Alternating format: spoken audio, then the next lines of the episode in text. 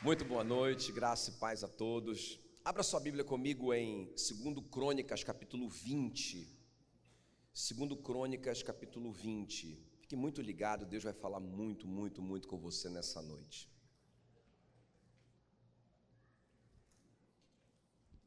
Segundo Crônicas 20, a partir do versículo 13.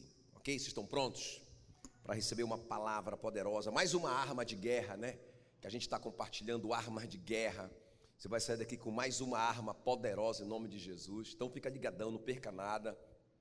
Segundo Crônicas 20, a partir do verso 13, diz assim: Todo Judá, diga comigo, todo Judá. Mais uma vez, bem forte, todo Judá. Importante isso.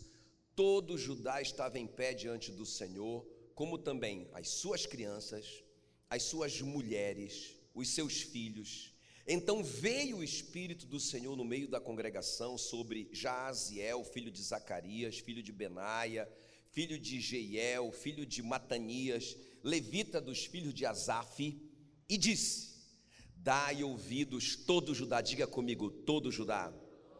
Bem forte, todo Judá. Agora só vocês.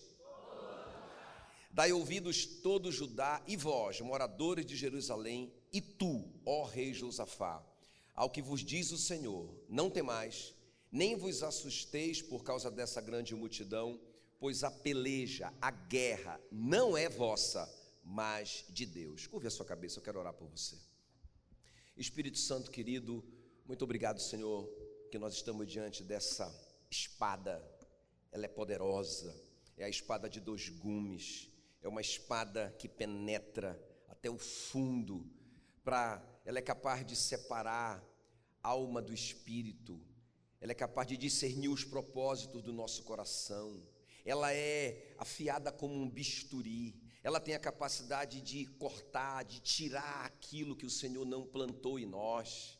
Ó oh Deus, e nós clamamos nessa noite, Senhor, que a tua palavra ela seja, é, ela seja traduzida para cada um Senhor, que cada um possa receber essa palavra para a sua própria história, para a sua própria vida. Só o Senhor é capaz de fazer isso, de personificar a tua palavra para cada um, cada um de nós que estamos aqui nessa noite. Faz isso em nome de Jesus. Fala no nosso coração, muda a nossa vida pela tua palavra, em nome de Jesus. Amém.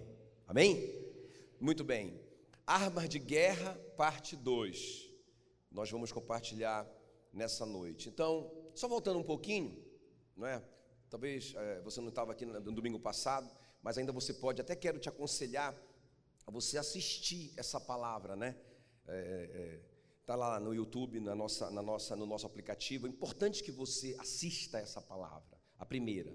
Mas deixa eu só voltar um pouquinho para a gente é, continuar. Então, a gente falou dessa guerra que o rei Josafá teve, não é? Contra três nações poderosas, grandes, que, que, além de serem grandes, ainda se ajuntaram contra Josafá. Covardia, covardia, né? Então a gente falou que foi uma guerra muito especial, porque foi uma guerra que o Josafá não lutou. Então ele não usou armas naturais, armas humanas, ele não lutou, porque Deus falou para ele, pelo profeta, que essa guerra ele não ia lutar. Não é que Deus ia guerrear por ele. Então ele se posicionou e usou armas espirituais. A Bíblia, eh, então a Bíblia diz, e nós vimos na semana passada, que vem me ajuda aí, qual foi a primeira arma que ele usou? oração e jejum, não é? Então antes dele sair correndo e tomando decisões, desesperado, ele parou e, e foi para o joelho, ele foi orar. Então a gente, diante das nossas guerras, antes de fazer qualquer coisa, irmão, a gente tem que orar, a gente tem que buscar a Deus, não é?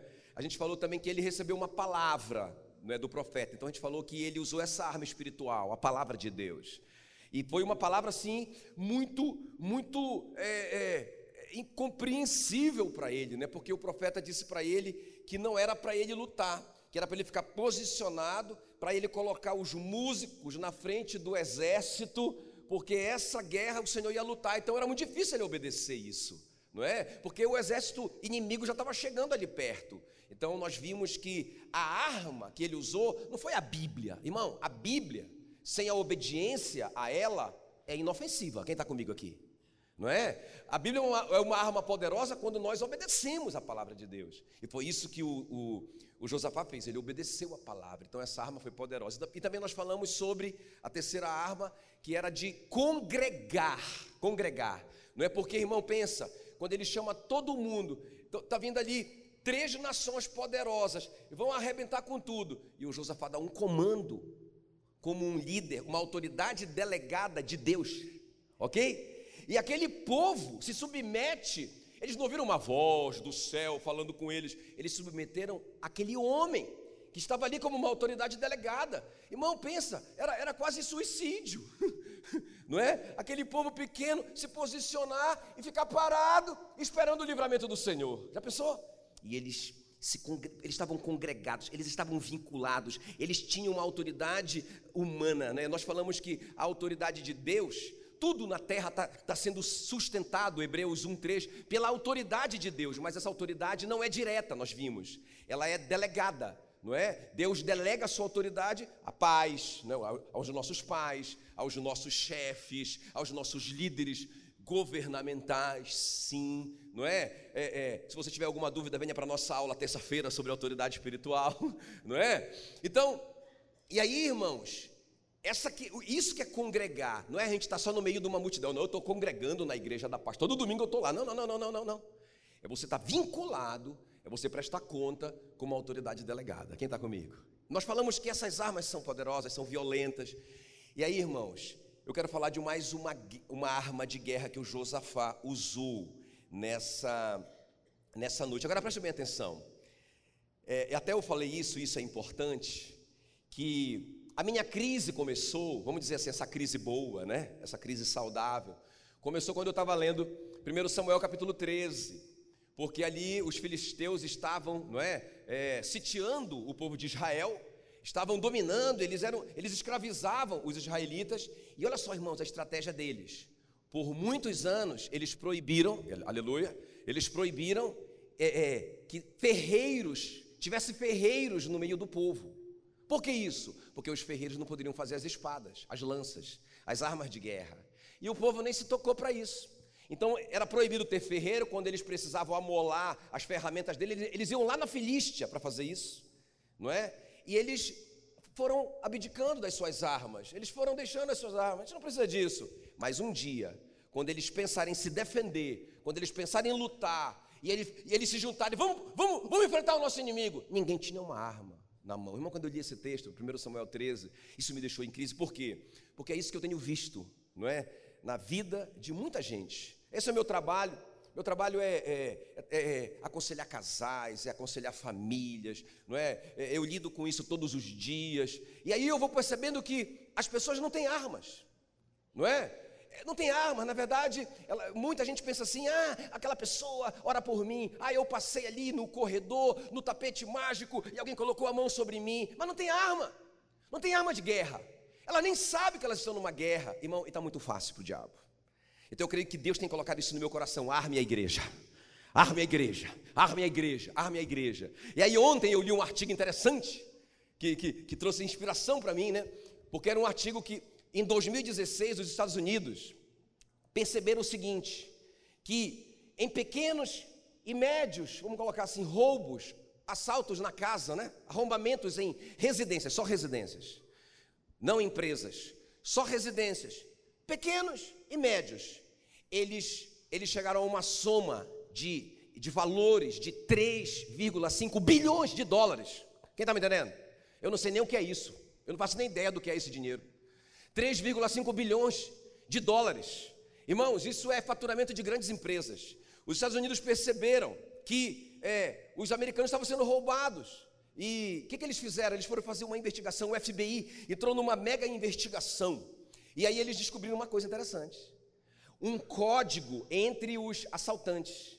Quando o assaltante assaltava uma casa, eles colocavam num lugar estratégico, olha só, irmãos, um símbolozinho, tipo assim, aqui tem cachorro. Aquele símbolo significava aqui tem cachorro, cachorro feroz. Aquele símbolo. É, outro símbolo, mulher mora sozinha. Outro símbolo. Olha só, outro símbolo, não é? é que mais? Eles viram. Aqui tem é, sistema de alarme. Outro símbolo. Olha, olha lá. Aqui mora militar. era um símbolo, eh, uma caveirinha assim cruzada. Aqui mora um militar, tem arma. E aí os outros bandidos olhavam, é, casa já foi assaltada. E, mas tinha um símbolo lá que me chamou muita atenção, aleluia. Tinha um símbolo lá que dizia assim: é, é, é. Eu, eu falei de manhã, esqueci. Obrigado altamente perigosa para o bandido. Ali o bandido nem encostava, altamente perigosa. Ai, irmãos, eu profetizo que na casa, na sua casa espiritual, porque você é casa do Espírito Santo, vai ter um símbolo altamente perigoso, altamente perigoso, altamente perigoso, aleluia. Por quê? Porque Satanás veio para roubar, matar e destruir. Ele é o bandido. Mas quando ele chega perto de um, de um crente que está armado, perigoso, com a cara listrada, riscada, marcada, não é? Irmãos, ele pensa duas vezes. Um capeta fala para o outro, altamente perigoso. Altamente perigoso. Vaza, vaza, vaza, altamente perigoso. Quem está me entendendo? Nós temos que acabar com esse negócio, irmão, de crente que não sabe que está numa guerra. Olha, a palavra Jeová, é Jeová, Jeová Sabaú, né? Javé Sabaú, que quer dizer o Senhor da guerra, tem mais do que sete mil ocorrências mais do que sete mil versículos na Bíblia. Irmãos, esse é um dos nomes de Deus, o Senhor da guerra. Quem está me entendendo? Aleluia. Ele é o Senhor da guerra. Salmo 18, 34 diz que é o Senhor da guerra que adestra as minhas mãos para o combate. Você está entendendo? Que você não foi chamado para vir para uma igreja, ah, como como a Ana Lídia falou, só ficar cantando e aí volta para casa. Não, não, não, não, irmão. Você é uma casa. Você é um guerreiro. Você precisa estar armado. É sobre isso que a gente está falando nesses dias. Amém, querido? Está preparado para receber essa arma poderosa? Eu li essa semana. Vai guardando, eu estou construindo essa palavra no seu coração para que. É, é, é, eu estou colocando fundamento para edificar uma palavra que você vai ser marcado para sempre. Amém? Esses dias, eu li ontem, agora, agora esses dias também eu li que a Esther, não é? a rainha Esther, chega, porque o, o aquele malvado do Ramã, não é? É, é?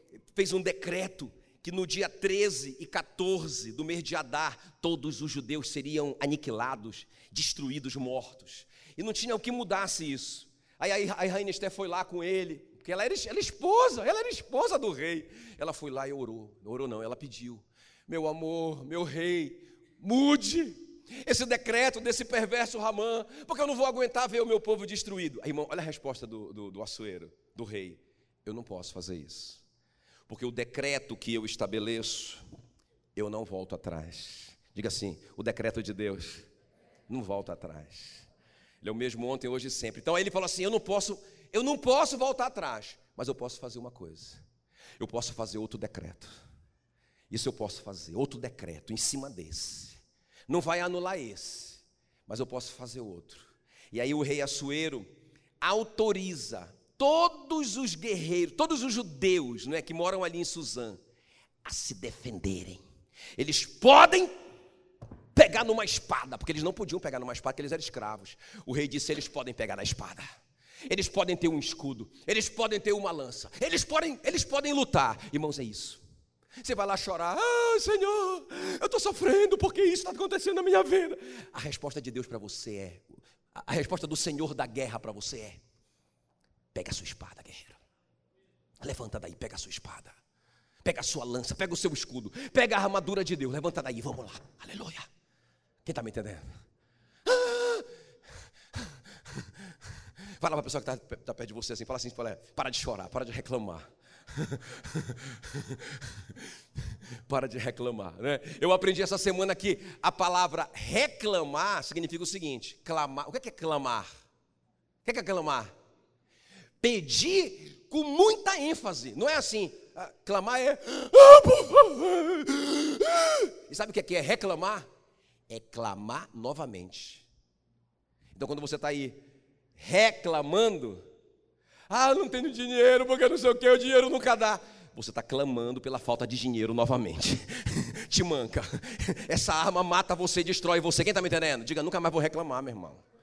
Fica, reclam... Fica reclamando pela esposa, reclamando da esposa. Ah, tô... o que é que você está fazendo? Você está clamando. Ah, minha esposa, é, não sei o que, muito não sei o que, é, é, por favor, eu quero mais, eu quero mais essa esposa. Diga, está amarrado, nunca mais eu vou reclamar. tá bom, vamos avançar. Agora que eu já te dei, não é? A base para a gente avançar. Qual foi a arma, né? Qual que é essa arma poderosa? Eu, eu pensei até em compartilhar mais três armas hoje.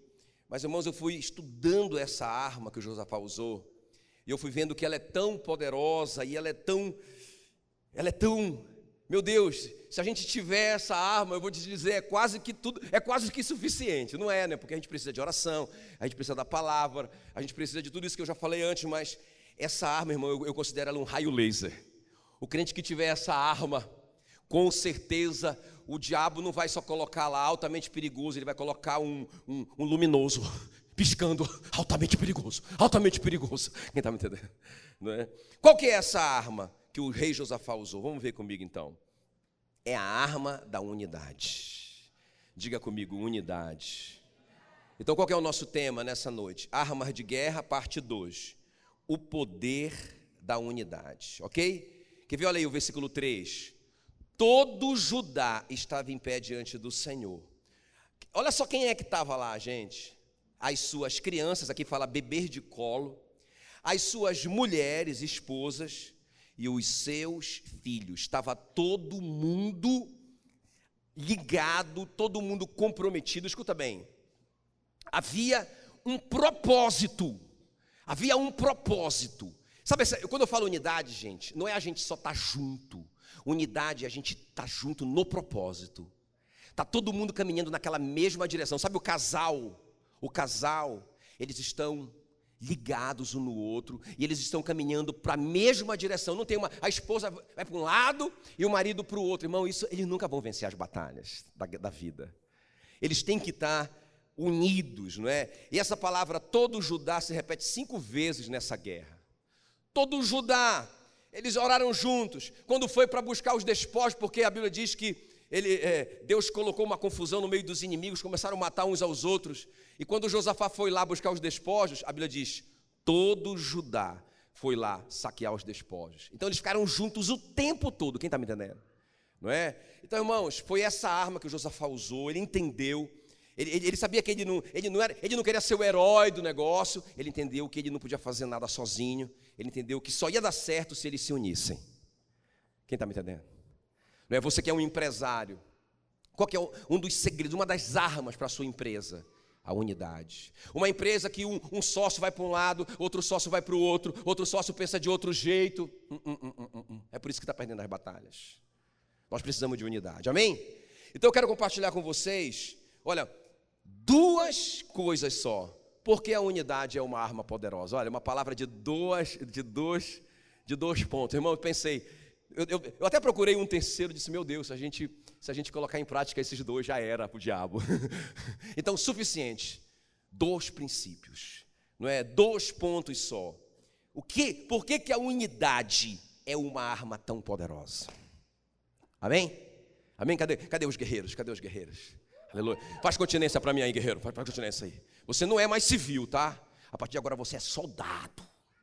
Soldado. Vamos lá, todo mundo com a sua arma. O José vai ensinar lá. Ó. Como é que é o negócio? Tá, tá, beleza. Todo mundo fortemente armado, tá bom? Então vamos ver comigo aqui. Por que, que a, a unidade é uma arma altamente poderosa e você se torna um crente altamente perigoso? Não é? Vamos ver. Primeira coisa, por que, irmãos? A unidade atrai a presença de Deus. Eu vou te mostrar isso. Segundo Crônicas, capítulo 20, versículo 13, que nós acabamos de ler. Olha o que diz aqui, coisa interessante. Todo Judá tem a unidade ali de toda a nação, todo mundo comprometido, todo mundo no mesmo, no mesmo propósito. Todo Judá estava em pé diante do Senhor, como também as suas crianças, as suas mulheres e os seus filhos. Agora olha só, porque eles estavam todos no mesmo propósito. Olha o versículo 14. Então, diga comigo, então, o que aconteceu? Porque eles estão juntos, porque eles estão na mesma direção, não tem divisão de propósito, está todo mundo concordando, não só com essa guerra, essa guerra que quase que é uma covardia, o pequeno contra três grandes, eles não, não só estão concordando, como eles estão concordando também, estão ligados quando quando o rei disse, pessoal, nós não vamos guerrear. Vamos ficar quietos aqui, os levitas que vão começar a cantar. Eles estavam juntos, todo mundo misturado nisso, juntos e misturados. No meio, o que aconteceu? Então veio o Espírito do Senhor no meio da congregação. Diga comigo, a unidade atrai a presença do Senhor. Irmão, eu estava pensando, na verdade, essa palavra podia ser uma palavra de um ponto só. Porque se nós tivermos a presença do Senhor, nós temos tudo. Mas eu vou precisar do segundo, você já vai entender. Olha o que diz 1 Coríntios 1,10, o apóstolo Paulo, escrevendo aos Coríntios, aos Coríntios ele, ele fala: Rogo-vos, tem um clamor dentro do coração dele. Rogo-vos, irmãos, pelo nome do nosso Senhor Jesus Cristo, que vocês falem a mesma coisa, e que não haja divisões entre vós, antes sejais inteiramente unidos na mesma disposição mental e no mesmo parecer. Agora preste bem atenção nisso, que isso aqui é chave. Isso aqui é uma chave desse primeiro ponto. Olha aqui, ó, presta atenção. O que, que o apóstolo Paulo está dizendo? Está dizendo assim, gente, eu, tô, eu rogo, porque não pode ter divisão entre vocês. Não pode, porque se vocês se dividirem, vocês vão se enfraquecer. E o diabo vai, vai, vai destruir vocês facilmente. Então eu estou rogando, por favor, não deixa entrar divisão no meio de vocês. Agora, agora ele fala assim: vocês têm que pensar a mesma coisa, sentir a mesma coisa e falar a mesma coisa. Agora, eu quero perguntar aqui com, com honestidade. Né? Os casais, por exemplo. Quantos casais tem aqui? Levanta aí, marido e mulher. Assim, a mão. Tá, tá. Os casais, só os casais. Beleza. Só os casais. Você acha que é possível você falar a mesma coisa do seu marido? Pensar a mesma coisa que ele está pensando e sentir a mesma coisa que ele está sentindo? Quantos casais, escuta bem, quantos casais acham que é possível? Deixa eu, vamos, fazer, vamos fazer uma pesquisa rápida aqui. Peraí, fica, fica aí, ó. Tá, beleza, os maridos, beleza, tranquilo. Um, dois, três, quatro, cinco, seis, sete, oito, nove, dez, onze. Hum, muito bem, muito bem. No meio de uma multidão de, sei lá, quantos tem aqui? Acho que tem 1% de pessoas que dizem sim. Tá bom, agora vamos lá. Quantos acham que não? É impossível a gente falar, pensar e sentir a mesma coisa, eu e meu marido. Vamos lá, levanta a mão aí. Cinco, cinco, o resto, e o resto? Você não acha nada. Agora escuta bem, irmãos. Isso aqui é chave. Isso aqui é chave. Você vai entender o que é isso. O que é unidade de verdade. Não é? Porque, irmãos, nós temos que parar de ler o que a gente acredita. A gente tem que crer no que a gente lê. Entendeu? Então, se a Bíblia está dizendo, olha, eu rogo para que vocês não se dividam. Por favor, não se dividam. Em nome de Jesus eu peço, não se dividam. E vocês têm que falar a mesma coisa, pensar a mesma coisa, sentir a mesma coisa. Irmão, está na Bíblia, é porque é possível. Quem está me entendendo? Agora, como que isso acontece? não é? Como que isso acontece? Aí é que está. Porque veja bem, essa palavra divisão na Bíblia, no grego, é importante isso, né? Você sabe que a palavra amor no grego, ela pode ser ágape, não é? Amor de Deus, fileu, amor entre irmãos, e eros, amor entre é, é, marido e mulher. É? Tudo é amor, mas tem aplicações diferentes. E a palavra divisão, ela pode ser cisma. O que é uma divisão? Grupos que se dividem, não é? Ah, pá, não, vai, vai embora, ah, divórcio, é uma cisma, não é? Tem a palavra racha, que é uma briga violenta. O apóstolo Paulo e o Barnabé tiveram um racha, se ralaram no chão, se morderam, não é? Mas tem a palavra raireses, que é o seguinte: nós não estamos em cisma, nós não estamos em racha, nós estamos juntos, nós somos casados, a gente nem está brigando, mas ele não pensa o que ela pensa, ele não sente o que ela sente, e muito menos ele fala o que ela fala. Então é uma, é uma divisão sutil, mas é divisão, e essa divisão está afastando a presença de Deus. Escuta bem que eu vou te falar. Escuta bem que eu vou te falar. Muito forte isso, porque Mateus 18, 20 diz: Porque onde dois ou três estão juntos, a palavra aqui é unidade, em meu nome eu estou ali com eles. Quem está me entendendo?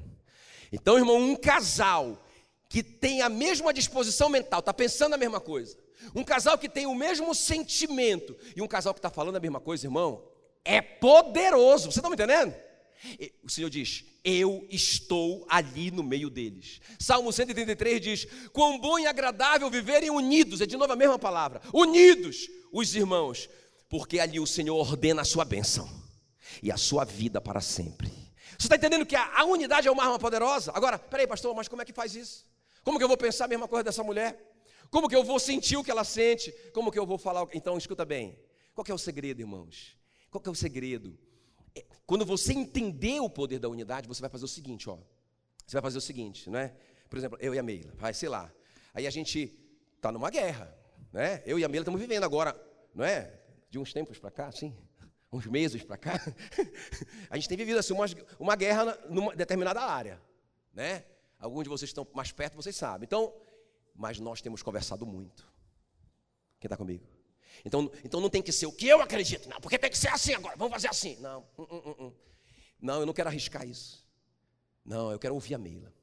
Então, às vezes, a gente não concorda. Às vezes a gente não concorda. A Meila quer uma coisa e eu quero outra, mas eu já entendi que a unidade é poderosa, que a unidade atrai a presença de Deus. Quando dois estão unidos, o Senhor se faz presente. Amém, queridos?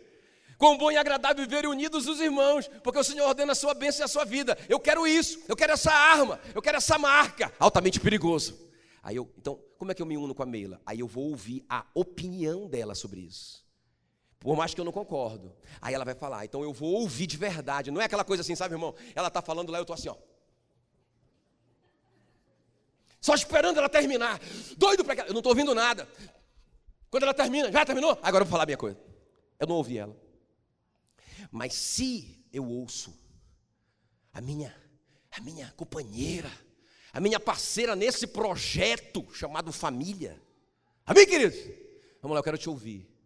Eu quero entender, peraí. Ah, beleza. Então o que é que eu chego à conclusão? Peraí. Ah, então peraí, eu posso descer desse ponto que eu achava que eu estava totalmente certo. Eu posso descer. Ah, desci. A gente ainda está afastado. Mas eu estou ouvindo. Ah, hum, legal. Eu posso me esforçar e me aproximar mais dela. Show. Beleza. Agora, agora eu vou dizer, amor, agora você tem que me ouvir. Porque a gente ainda está dividido. A gente ainda está dividido nesse ponto. Como eu estou pensando. Não é? E, e eu, eu, quero te, eu quero que você me ouça. Aí ela vai me ouvir. Ela vai me ouvir. Aí eu começo a falar para ela. O que, é que acontece com ela? O que acontece com ela? Ela sai do lugar dela. Hum? A gente já está mais perto. Agora, agora não é mais a opinião da Meila. E não é mais a minha opinião. Agora nós entendemos o poder da unidade e nós nos esforçamos para pensar, para sentir e para falar da mesma maneira. Vamos esforçar. Então eu preciso ouvir a Meila. Eu preciso descer, eu preciso renunciar. Ela precisa renunciar também. E a gente vai se aproximando. Agora a gente concorda. Aleluia. Agora nós somos poderosos. Glória a Deus. Glória a Deus. Glória a Deus. Aí, meu irmão, Aí o, o bichão passa e já coloca a marquinha ali. Puf, altamente perigoso. Esse aí tem um raio laser. Aleluia. Glória a Deus. Glória. Agora, irmão, para a gente produzir unidade, para a gente produzir unidade, a gente tem que ter maturidade. E a gente tem que ter sabedoria. A gente tem que saber perder. A gente tem que saber descer. A gente tem que se humilhar. Aquele que se humilha será exaltado por Deus. Aleluia. Glória a Deus. Você entendeu? Amém, queridos? Poderoso isso. Irmão, toda vez que a igreja se uniu, eu estou falando sobre que a unidade atrai a presença de Deus. Toda vez que a igreja se uniu em unidade, eu não estou falando só ficar junto, gente. Eu estou falando de unidade, da gente estar tá nisso. Isso que vocês entenderam que é unidade aqui, propósito. Caminhar no mesmo sentido. Quer ver? Ó? Vou te dar só dois exemplos quando a igreja se uniu. Lá em Atos 1,14, a Bíblia diz: Todos estes perseveravam unânimes, é a, é mesma palavra, esse unânimes. Eles estavam com, com essa unidade de propósito. Todos estes perseveravam unânimes em oração, com as mulheres, com Maria, mãe de Jesus, e com os irmãos dele. Qual que era o propósito? Jesus tinha dito para eles assim: não saiam de Jerusalém, até que do alto vocês sejam revertidos do poder do Espírito Santo. Não se afastem, irmãos. E eles falaram, pessoal, ninguém vai sair vocês estão ligados? Nós precisamos desse poder, nós precisamos dessa dinamite para a gente detonar, porque tudo é uma guerra. Nós precisamos dessa dinamite do, do Espírito Santo, do dunamis do Espírito Santo. Vamos ficar juntos, vamos orar. Irmãos, eles ficaram 120 pessoas juntos, juntos, ligados no mesmo propósito, pensando a mesma coisa, sentindo a mesma coisa, falando a mesma coisa. Qual foi a consequência disso? Qual foi a consequência disso? A Bíblia diz que veio sobre eles línguas línguas, línguas de fogo, e desceu sobre cada um deles. Eles falavam em línguas, eles, eh, os estrangeiros que estavam lá entendiam no idioma deles. Irmão, foi uma loucura, uma loucura o poder da unidade. Interessante que lá em Babel, Deus separou eles pela, pela, pela língua. Eles não se entendiam. Em Pentecostes, Deus uniu tudo de novo. Aleluia, todo mundo se compreendia. O poder da unidade, quem está me entendendo? Toda vez que a igreja se une, toda vez que a sua família se une, que a sua empresa se une, toda vez que a unidade, a unidade tem poder. Tem poder. Aleluia. Foi isso que o Josafá entendeu. Todo mundo, pessoal. Já que nós não vamos lutar, já que não vai ter uma guerra física, eu preciso das crianças aqui. Eu preciso das mulheres aqui. Eu preciso de todo mundo aqui. Todo Judá tem que estar aqui. E ele deu a visão. Ele deu a visão, ele passou a visão. Pessoal, a visão é essa. A direção é essa. O caminho é esse. Vocês estão ligados? Vocês estão me entendendo? Tá. Foi com ele que eu aprendi. Vocês estão me entendendo? Aleluia, aleluia. E eles disseram: está todo mundo junto, está todo mundo ligado. Vamos, vamos, vamos encarar essa parada? Vocês estão prontos para ficar ali, irmão, sem fazer nada, ficar parados ali. Ficar parados ali, vindo aquele exército enorme, vindo, vindo para cima de nós. Vocês estão prontos? Estamos prontos estamos juntos, nós concordamos e nós estamos juntos. Aleluia, aleluia, irmão, não deu outra. A Bíblia diz que o Espírito do Senhor veio sobre eles, aleluia. O Espírito do Senhor veio ali, onde tem unidade, tem a presença de Deus. Agora escuta bem, o contrário também é verdadeiro, porque em Hebreus 12, 14 diz: Olha só, eu quero que vocês leiam isso comigo. Segui a paz com todos, diga com todos. Peraí, pastor, mas até aquele que fala mal de mim? Até aquele meu inimigo. Né? Às vezes o inimigo às vezes o inimigo está até dentro de casa. com ele também, também. Seguir a paz com todos. Escuta. E a santificação, porque sem isso ninguém verá a Deus. Assim como a unidade atrai a presença de Deus, irmãos, e isso é tudo. A divisão também, negativo não verá a Deus. Deus não vai vir, Deus não vai vir. Deus não vai vir. É por isso, irmão, que eu tenho visto muito crente sofrendo, muito crente sofrendo, muito crente, na verdade, é, vivendo um evangelho, eu chamo de o evangelho da macumba. Entende? O evangelho que não tem princípio. O evangelho que eu não preciso obedecer princípios de Deus. Basta eu receber um passe, basta eu receber um óleo, basta eu receber alguma coisa, basta eu receber um amuleto, basta eu colocar uma fita na mão, basta eu colocar um negócio na cabeça, e aí eu vou, e o diabo ri de mim, irmãos. Não, não funciona, porque o cara está brigado com a mãe, está brigado com a avó, está brigado com o filho, está brigado com o vizinho, está brigado até com ele mesmo. Eles dois já até brigaram, eles dois estão de mal. O cara briga com todo mundo. Irmão, não tem, não tem unidade, não tem poder de Deus, quem está me entendendo? Aí o cara fala assim para mim, ó, não, pastor, mas eu posso estar tá, tá brigado com a minha irmã desde criança.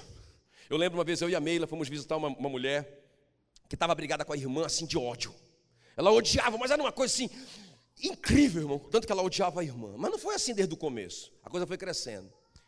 Aí a gente aconselhando, eu falei assim, irmã, mas a Bíblia diz que aquele que diz está na luz e odeia o seu irmão ainda está em trevas. Eu falei assim com esse tom. Irmão, eu fui vendo a mão da mulher virando para trás assim. E ela começou a se entortar e começou a gritar: Eu gosto das trevas. Meu Deus, que experiência terrível, irmão. Ela caiu no chão e foi um para para acertar. Quem está me entendendo? Irmã crente. Quem está me entendendo? que cedeu tanto para Satanás, que entrou tanto num ambiente de divisão, que foi dominada por Satanás. Estão, estão, estão ligados? Como é que a pessoa pode dizer, não, eu estou brigada, eu não sei o quê, eu não falo mesmo, eu não perdoo mesmo, porque eu não perdoo mesmo. Mas eu com Deus, pastor, está tudo bem. Mentiroso. Credo, pastor, como é que o senhor fala uma coisa dessa? Eu falo baseado na Bíblia. Porque em 1 João 4, 20, diz assim: aquele que diz amar a Deus e odeia o seu irmão, é mentiroso. Porque é impossível uma pessoa dizer que ama a Deus a quem não vê. e não amar o irmão a quem está vendo. Quem está me entendendo? Ok? Aleluia.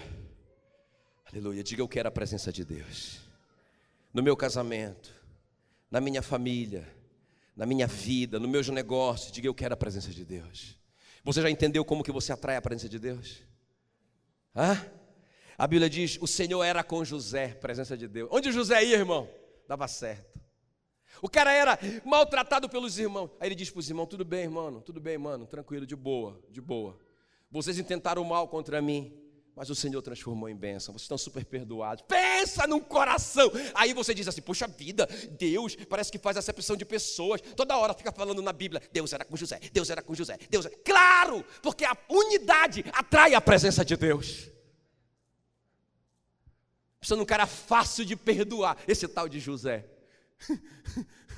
Você não vê ele mandando, uma, vou matar o Potifar, vou mandar matar a esposa do Potifar que me colocou aqui nessa prisão. Irmão, está tudo resolvido para ele. Que coração! A Bíblia diz: Deus era com Davi. Aonde ele ia, aonde ele fazia guerra, Deus era com Davi. Irmão, pensa. O Saul, o rei Saul, tentou matar ele duas vezes com uma lança, ele se desviou. Quando ele teve a oportunidade de matar o Saul, o Saul foi esvaziar o ventre na caverna onde o Davi estava escondido do rei Saul. E todo mundo disse: É agora, Davi, pega ele. Ele disse: Como que eu posso levantar a mão contra o ungido do Senhor e permanecer inocente? Meu Deus, que coração perdoador, que coração que nada fazia esse cara se dividir com ninguém. Ele entendeu o poder da unidade. Quem está me entendendo? Aí, irmão, o Senhor era com ele, o Senhor era com Davi. Aonde Davi ia? O Senhor era com Davi, o Senhor era com Davi. Aleluia, o Senhor era com Davi. Amém? Vamos avançar, são dois pontos só, eu estou aproveitando, né? Tá bom, vamos avançar. Segundo ponto. Eu falei que o primeiro é, qual que é? Qual que é, irmão? O que, que a, a unidade produz? Por que ela é tão importante como uma arma de guerra? Primeiro, porque ela atrai a presença de Deus. E segundo, porque ela produz poder de conquista. Segundo Crônicas 20, 17, fala que nesse encontro, o profeta disse para o Josafá, não tereis que lutar ou guerrear. Tomai posição, ficai parados e vede o salvamento que o Senhor vos dará, ó Judá e Jerusalém. Não tem mais, não vos assusteis. Amanhã sair-lhes ao encontro, porque o Senhor é convosco. Agora presta bem atenção, irmãos, aqui o detalhe. Pensa bem. Olha esse poder para conquistar. Eu tenho visto isso às vezes. Como pastor, eu vou, eu vou, não é? Acaba que a gente vai, é, é, a gente vai se envolvendo na vida das pessoas. Eu, vou, eu, eu, eu vejo uma coisa, uma observação, não é? Uma observação. Tem gente que tem tanto potencial na vida. Eu vejo isso. O cara tem um potencial. Eu converso com um cara, eu vejo tanto que ele é inteligente, tanto que ele é perspicaz, não é? Tanto que ele é excelente, tanto que ele tem tanta, é, sei lá, tanta qualidade, mas o cara não sai do lugar. Às vezes eu converso com pessoas simples, que nem tiveram todo esse estudo, ou que sei lá o quê, sabe? E o cara só avança, só avança na vida. Aí eu, eu, fico, eu fico, em crise, eu saio, de, eu saio de lá e fico perguntando assim: o que, que é? Qual que é o que está rolando? Não é? Então, irmãos, é, é esse poder da conquista que tem em algumas pessoas. Eu quero o poder da conquista, diga. Eu quero, diga, eu quero. A Bíblia diz que onde nós colocarmos as nossas mãos tem que prosperar. Deuteronômio 28, 12. Onde nós colocarmos as nossas mãos tem que dar certo. Aleluia.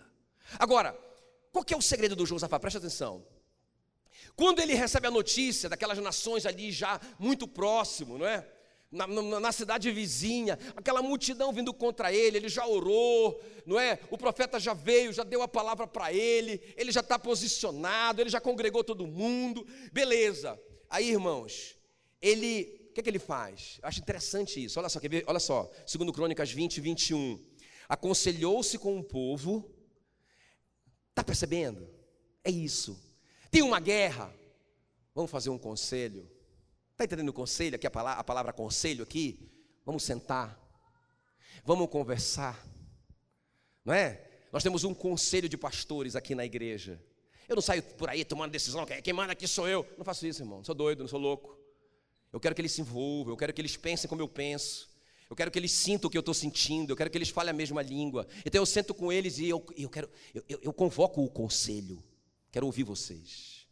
Quero ouvir o coração de vocês. O Josafá faz isso, ele, irmão, o cara tá, o exército, mas Josafá, o exército. Eu, eu quero ouvir vocês. Eu preciso disso. Vocês têm que, a gente tem que se ouvir, a gente tem que se.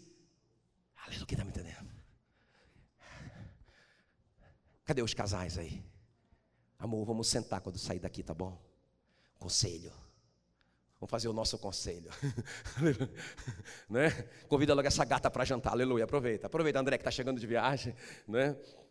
Então veja bem, ele se aconselhou com o povo, aqui são os líderes do povo. E outra coisa que ele fez. Ele ordenou cantores. O que significa isso? Ordenar. Não é ele disse assim, o cara lê isso aqui e fala assim, aí ah, ele mandou. Não, não, não. Ordenar aqui é colocar em ordem. Ele colocou todo mundo em ordem, na sua posição. Muito tremendo. Você está tá vendo a unidade da coisa? Né? Deus gosta disso. Então ele faz um conselho: vamos lá, vamos reunir. Eu quero ouvir, quero ouvir o coração de vocês, eu quero dar o meu para vocês. A gente vai se juntar nesse negócio aqui, todos os líderes do povo. Porque se ele estiver junto com os líderes do povo, o povo vai estar com aqueles líderes, não vai estar todo mundo junto. Beleza. Mas aí ele é, organiza todo mundo, todos os cantores, para. É, é, ordenou cantores para o Senhor, que vestidos de ornamentos sagrados, não, é, não era nada bagunçado, não, e marchando para a frente do exército. Consegue perceber a unidade aqui? Tem o rei, tem o exército, tem, os, tem o povo, tem os músicos, cada um na sua posição, cada um fazendo o seu papel, cumprindo o seu papel, todo mundo organizado, todo mundo junto no mesmo propósito, tem uma unidade aqui. Irmão, não foi a música, às vezes eu ouço, ah, eles começaram a cantar, e aí Deus colocou emboscadas no meio deles, e eles começaram a lutar contra um contra o outro. Ah, poderosa música, irmão, eu amo a música. E acredito mesmo que a música é uma arma de guerra. Acredito na música. Mas você pode ficar cantando a noite toda, irmão. E canta, e canta, e canta. Está dividido, não tem poder nenhum. Agora, essa não foi a música que fez isso, foi a unidade de propósito quando eles cantaram aquela canção. Aquela canção soou no coração de Deus como uma melodia suave uma melodia que está cada músico na sua posição, tocando o seu instrumento, não para querer aparecer, mas o propósito final da música, já viu? Eu falei de manhã que eu, ouvi uma música do, do Adrian Romero, né? Essa, essa semana. Irmãos, eu não sou músico, mas eu ouvia o toque dos instrumentos por trás, aqueles, aqueles instrumentos suaves. Eu ficava pensando, rapaz, porque eu ouvi o vídeo, né? E era uma orquestra enorme por trás dele, do Adrian. E ele cantando uma, uma música lindíssima, eu gosto muito dele. E aquele cara lá ficava. O cara só fazia assim, olha, ele passava a mão num. De vez em quando ele passava a mão assim, num, num instrumento que nem sei o nome daquilo ali. Aí fazia assim. Irmão, eu acho que ele deve ter passado a mão assim umas cinco vezes em toda a música. O que esse cara está fazendo aí? Mas eu ouvia, na, na hora certa, essa canção fez bem para mim. Agora imagina uma música que o, o cara da bateria quer aparecer, aí, aí pá, arrebenta, aí, pá, e o cara do, do teclado toca mais alto pra, pra, pra, porque ele não está se ouvindo, aí o cara da, do que está cantando, ele fica, parece que está dublando aqui, porque está tão alto lá atrás que ele... A gente nem ouve a voz do cara. Irmão, essa música é péssima. Ninguém quer essa música. E sabe o que Deus quer? É que cada um esteja na sua posição. Isso é unidade. Quem está me entendendo? Isso é unidade. A Bíblia diz, irmãos, quando tem essa unidade, eu estou falando que é, a unidade produz poder de conquista. Foi isso que aconteceu com Josafá. Olha o que a Bíblia diz em Gênesis 11, 11 6. O Senhor disse, o Senhor disse: Eis que o povo é um, todos têm a mesma linguagem, isto é apenas o começo, já não haverá restrição para tudo que eles intentarem fazer. Meu Deus, o povo é um. O casal é um, fala a mesma linguagem, pensa a mesma coisa, sente a mesma coisa. Não haverá restrição para tudo que eles intentarem fazer. Sabe, não é a vontade do marido, vamos fazer isso, vamos montar aquilo, vamos vender aquilo outro. Não, eles juntos decidiram. Eles estão juntos orando sobre isso, eles estão concordando nisso. Não haverá restrição para tudo que eles intentarem fazer. Poder da conquista, quando tem unidade. Aleluia, aleluia. O contrário também é verdadeiro, irmão. Jesus disse que a casa dividida acabará em ruínas. O reino dividido não subsistirá. Amém? Aleluia. Agora, peraí, deixa eu te falar uma coisa aqui. Importante isso aqui. Terminei meus pontos. Aleluia. Diga glória a Deus. Diga já, ah, diga assim, ah. Tá bom, tá bom, então vou continuar. Aleluia. Eu vou terminar no horário. Escuta bem. Então, a unidade, a unidade é poderosa. Vocês entenderam? A unidade é poderosa, é uma arma poderosa. Então, qual é o, qual é, o que, é que Satanás vai fazer? Qual é a luta dele contra nós? Dividir. Qual é a maior arma de Satanás contra a igreja? A divisão. Qual é a maior arma de Satanás contra o seu casamento? A divisão. Então, por isso que ele produz mágoa. Por isso que ele produz ressentimento em você. Se você estiver ressentido, ferido, magoado, a palavra mágoa vem de má água. Se você bebeu essa má água, esse veneno da serpente, você está dividido, irmão, você virou uma presa fácil. É por isso que interessante, todo reino tem uma constituição. Existem crimes no Brasil que são considerados hediondos, ou seja, abomináveis. Diga abomináveis. Por exemplo, a pedofilia no Brasil. Né? Agora veja bem, é abominável para nós, quem está me entendendo? Assim como tem uma lei no reino de Deus que é abominável nesse país, chamado reino de Deus. Qual é a lei? Provérbios 6, 19. Deus abomina aquele que semeia contenda entre os irmãos. Por quê? Porque produz mágoa, porque produz ressentimento, porque produz divisão, porque, porque interrompe a presença de Deus, porque tira o poder da conquista da igreja, da, da família. Então, por isso que é considerado um crime hediondo nesse país chamado Reino de Deus. Qual que é o antídoto, pastor? Fala rápido. O antídoto para divisão é o perdão. É interessante como que Deus deixou para nós. Ele deixou o antídoto à nossa disposição. Se eu estou magoado, eu ainda posso beber esse antídoto que se chama o antídoto do perdão. A palavra perdão vem de perder, vem de sofrer o dano, vem de sofrer a perda. Eu aceito perder e continuar seu amigo. Isso é perdão. Olha o que diz em 2 Coríntios 2:10. A quem perdoais alguma coisa, diz o apóstolo Paulo, também eu perdoo. Porque de fato o que tenho perdoado, se alguma coisa tenho perdoado, por causa de vocês o fiz na presença de Cristo. Então, eu perdoo. Olha, vocês me magoaram. Vocês me, vocês me, me entristeceram, mas eu perdoei vocês. Por que, que eu perdoei vocês? Por causa de vocês mesmos. Olha só, por causa de vocês mesmos eu fiz isso, eu perdoei vocês, para que Satanás, versículo 11, para que Satanás não alcance vantagem sobre nós, agora sobre vocês e sobre mim. Eu perdoo você por sua causa. Agora, Satanás não vai ter mais vantagem sobre nós. Está percebendo? O poder do perdão. Ah, eu estava magoado, mas eu perdoo, eu libero você. Ah, pastor, mas é muito difícil, pastor. Eu sei. Mas sabe, irmãos, olha o que a Bíblia diz. Pastor, como que eu vou fazer isso se senhor não sabe o que essa pessoa me fez? Mas olha o que, olha o que a Bíblia diz, Efésios 4,32. Perdoe uns aos outros, assim como Deus, por meio de Cristo, perdoou vocês. Irmãos, toda vez, eu vou te falar uma coisa, eu sou pastor, mas de vez em quando dá vontade de eu morder uma ovelha. É, sinto vontade de morder a cabeça da ovelha. Assim, assim, eu falo isso assim, com espiritual, entende? Eu falo, eu falo isso assim, uma ira santa do irmão. Entende? Fico chateado, igual vocês, vou para casa, fico ressentido, acontece tudo igual. Mas, irmãos, eu sei o poder da unidade. Eu sei a importância disso. Então, veja bem, Aí eu começo a lembrar de onde eu saí. Eu começo a lembrar dos pecados grotescos, hediondos para esse país chamado Reino de Deus que eu cometi. E aí eu penso, Deus me perdoou. Como que eu não vou perdoar esse cara? Já era. Tenho que perdoar. Quem está me entendendo? Aleluia. Sabe, a falta de perdão é tão grave nesse reino. Sabia? Vocês sabem que tem dois pecados imperdoáveis na Bíblia, não é? A blasfêmia contra o Espírito Santo e não perdoar o irmão. Olha o que diz Mateus 6,12. Perdoa, é, é, é a oração, né? Jesus ensinando a oração do Pai Nosso.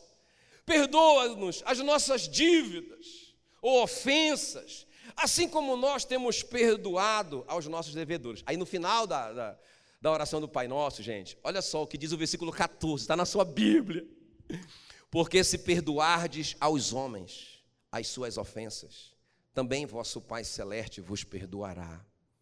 Se, porém, não perdoardes aos homens as suas ofensas, tampouco o vosso Pai vos perdoará as vossas ofensas. Tem alguém aqui que precisa de perdão? Deixa eu ver.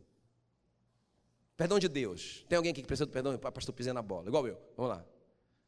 Qual é a condição? Quando você for orar, oh Senhor, eu quero que o Senhor me perdoe do mesmo jeito que eu perdoei o irmão. Aí Deus fala assim: do mesmo jeito, filha. Você não fala mais com ele, você bloqueou ele em todas as redes sociais. Você quer que eu te bloqueie também, amor? Quem está me entendendo? Irmãos, a, a unidade é poderosa. A unidade é poderosa, ela atrai a presença de Deus, e com, a, e com a presença de Deus nós temos o poder da conquista. E se nós perdemos isso, ainda tem uma maneira da gente restaurar: é o poder do perdão. Coloque o poder do perdão em prática. Pratique isso. Faça o que por isso, por isso que o José foi esse conquistador. Meu Deus, não sei eu no lugar do José. Tudo que esse cara passou, irmão. Ele foi vendido como escravo, ele foi para uma prisão injustamente, ele sofreu, comeu o pão que o diabo amassou. E ele dizer para os irmãos: ele dizia para os irmãos: Não foram vocês que me mandaram para cá. Como não, José? Foi sim. Ele disse: Foi Deus. Deus me mandou para cá porque agora eu posso ajudar vocês. Não, esse cara não existe. Eu, como assim, José? Era hora de dar uma cachuleta nesses caras. Mas por que ele tinha o poder da conquista? Porque ele tinha o poder do perdão. Quem está me entendendo? Agora vamos lá. Aleluia. Deixa eu fazer uma ilustração aqui rapidinho. Aproveitar esse, essa turma que estar chegando aqui. Vem cá, vem cá, vem cá. Vem cá, vem cá, corre aqui. Rápido, rápido. Olha aqui, ó. Fica lá. Fica lá. Vem para cá. Quem perdoa é forte. Amém? Quem perdoa, restaura a unidade, atrai a presença de Deus e também, e também, que mais? O poder da conquista, certo? Então vamos dizer que o José me magoou certo? Não aconteceu isso que eu, eu amo esse, José. Agora, ele me magoou. Aí eu, falo, aí eu venho com o Josiel e, Josiel, cara, eu te perdoo. O que você fez foi muito grave, mas Deus me perdoou. Quem sou eu para não te perdoar? Ok? Tá, tá tudo liberado, te amo. Tudo certo? Aleluia, glória a Deus. Ah, dá, uma, dá um aplauso para mim aí. Glória a Deus. Irmão, quem perdoa, beleza é só um faixa marrom. A Bíblia diz que Deus, aquele, olha só o que a Bíblia diz: bem-aventurado, feliz, o pacificador, porque ele será chamado filho de Deus. Uma coisa é eu atrair a presença de Deus, outra coisa é eu ser filho. Meu Deus, é muito poderoso. Agora, o que é, é um pacificador? Agora, esses dois estão brigados. Vamos lá, estão brigados. Estão brigados. E aí, briga mesmo, briga mesmo. Pode, pode bater nele, pode bater. Não, não, peraí, peraí, peraí, calma lá. Agora, o que é, é um pacificador? O pacificador vai se meter no meio e vai apanhar dos dois. Peraí, cara. Não, peraí, por favor, cara. E aí ele vai apanhar dos dois. Peraí. Aí eu vou falar bem, eu vou falar bem dele pro, pro José. Bora lá, vem, pode vir. Aí eu, não, peraí, eu vou falar bem desse aqui pro José. E aí, cara, aí daqui a pouco eles estão começando a. Aí vai. Aí ele, aí eu pacifiquei. Daqui a pouco eles estão. Glória a Deus.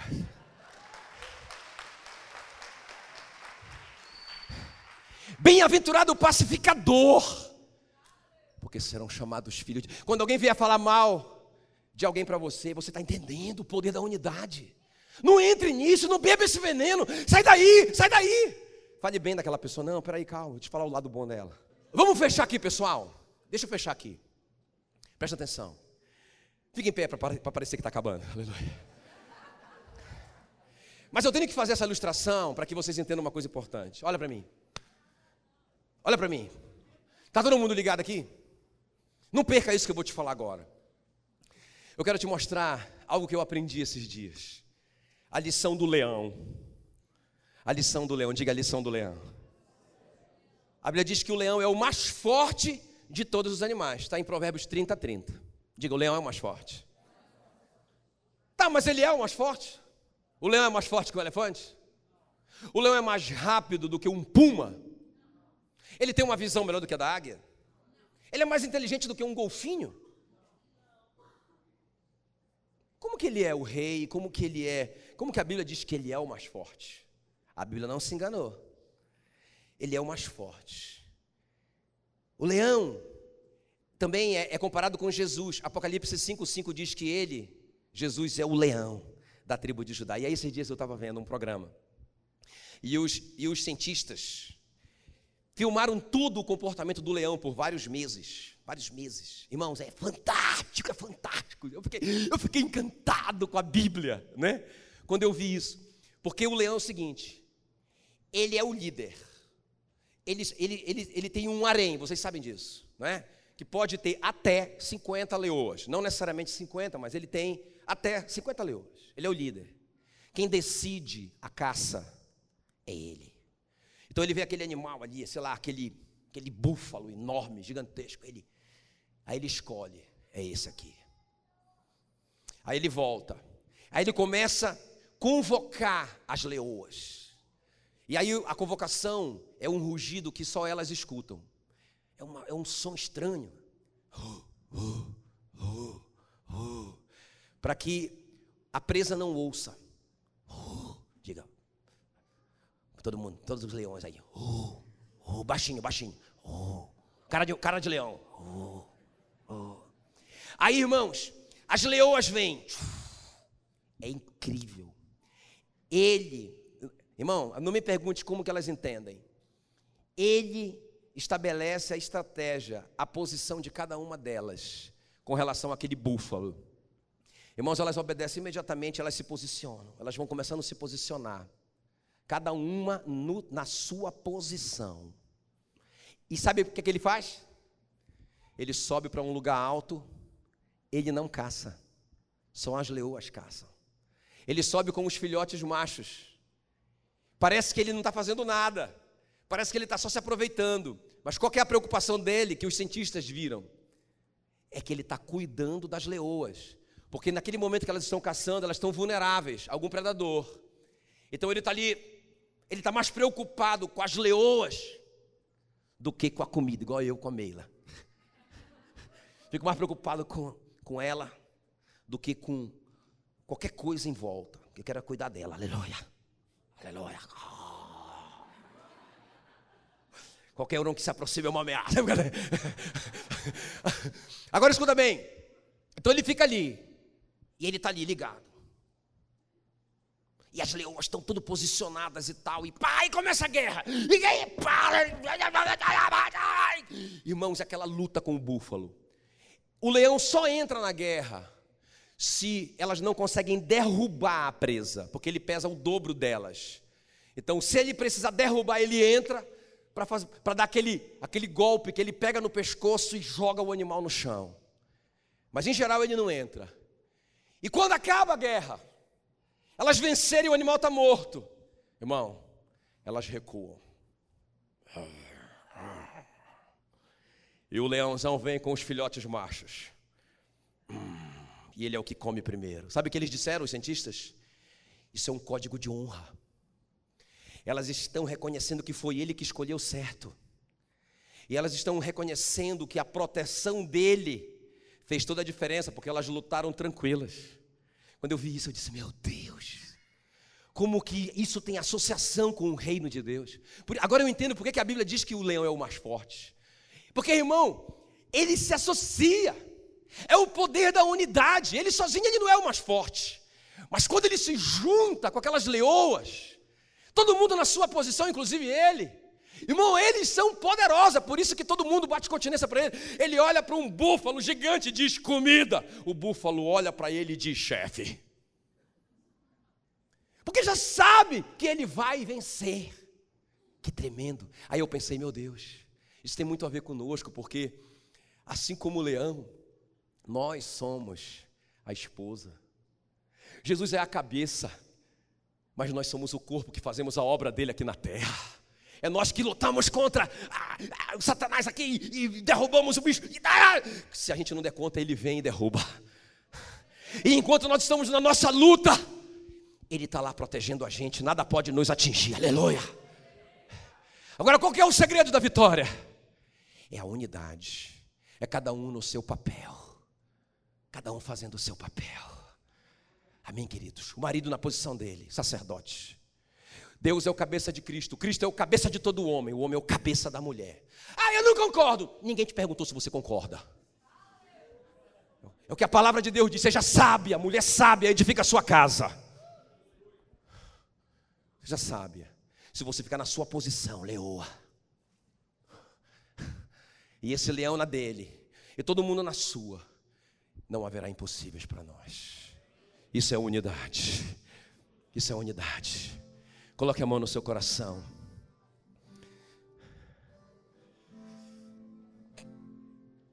Eu quero que você ore essa canção.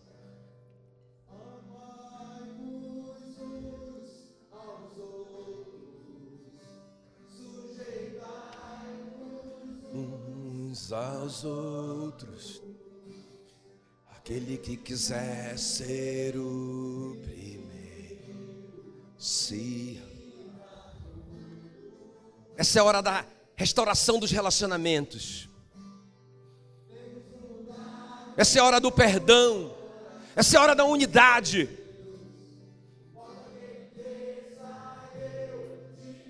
Pegue na mão do seu marido bem apertado, diga: Nós somos um, meu amor. Nós vamos pensar a mesma coisa, nós vamos falar a mesma coisa, nós vamos sentir a mesma coisa.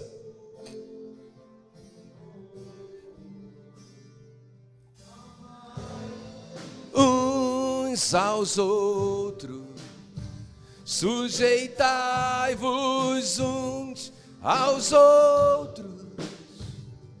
Aquele que quiser ser o primeiro, sirva a todos. Saia daqui com essa arma poderosa.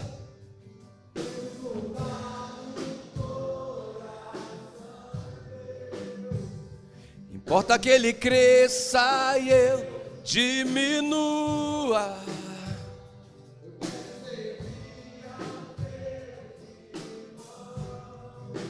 Assim como Jesus, temos que ser um, como o Pai em Cristo é, temos que ser um. Temos que ser um como Pai em Cristo é, temos que ser para que o mundo. Nós temos que ser um, meu irmão. Saia daqui com essa decisão. Tome a perda. Sofra o dano. Perca. Para que você ganhe de Deus. Para que você ganhe a presença. Para que você ganhe o poder da conquista. Use o antídoto, beba o antídoto, o antídoto do perdão, que destrói todo o espírito de Satanás, todo o espírito da divisão no seu coração. Nós precisamos dessa arma poderosa. Eu profetizo sobre a sua vida nessa noite, que você tem uma marca em você altamente perigoso.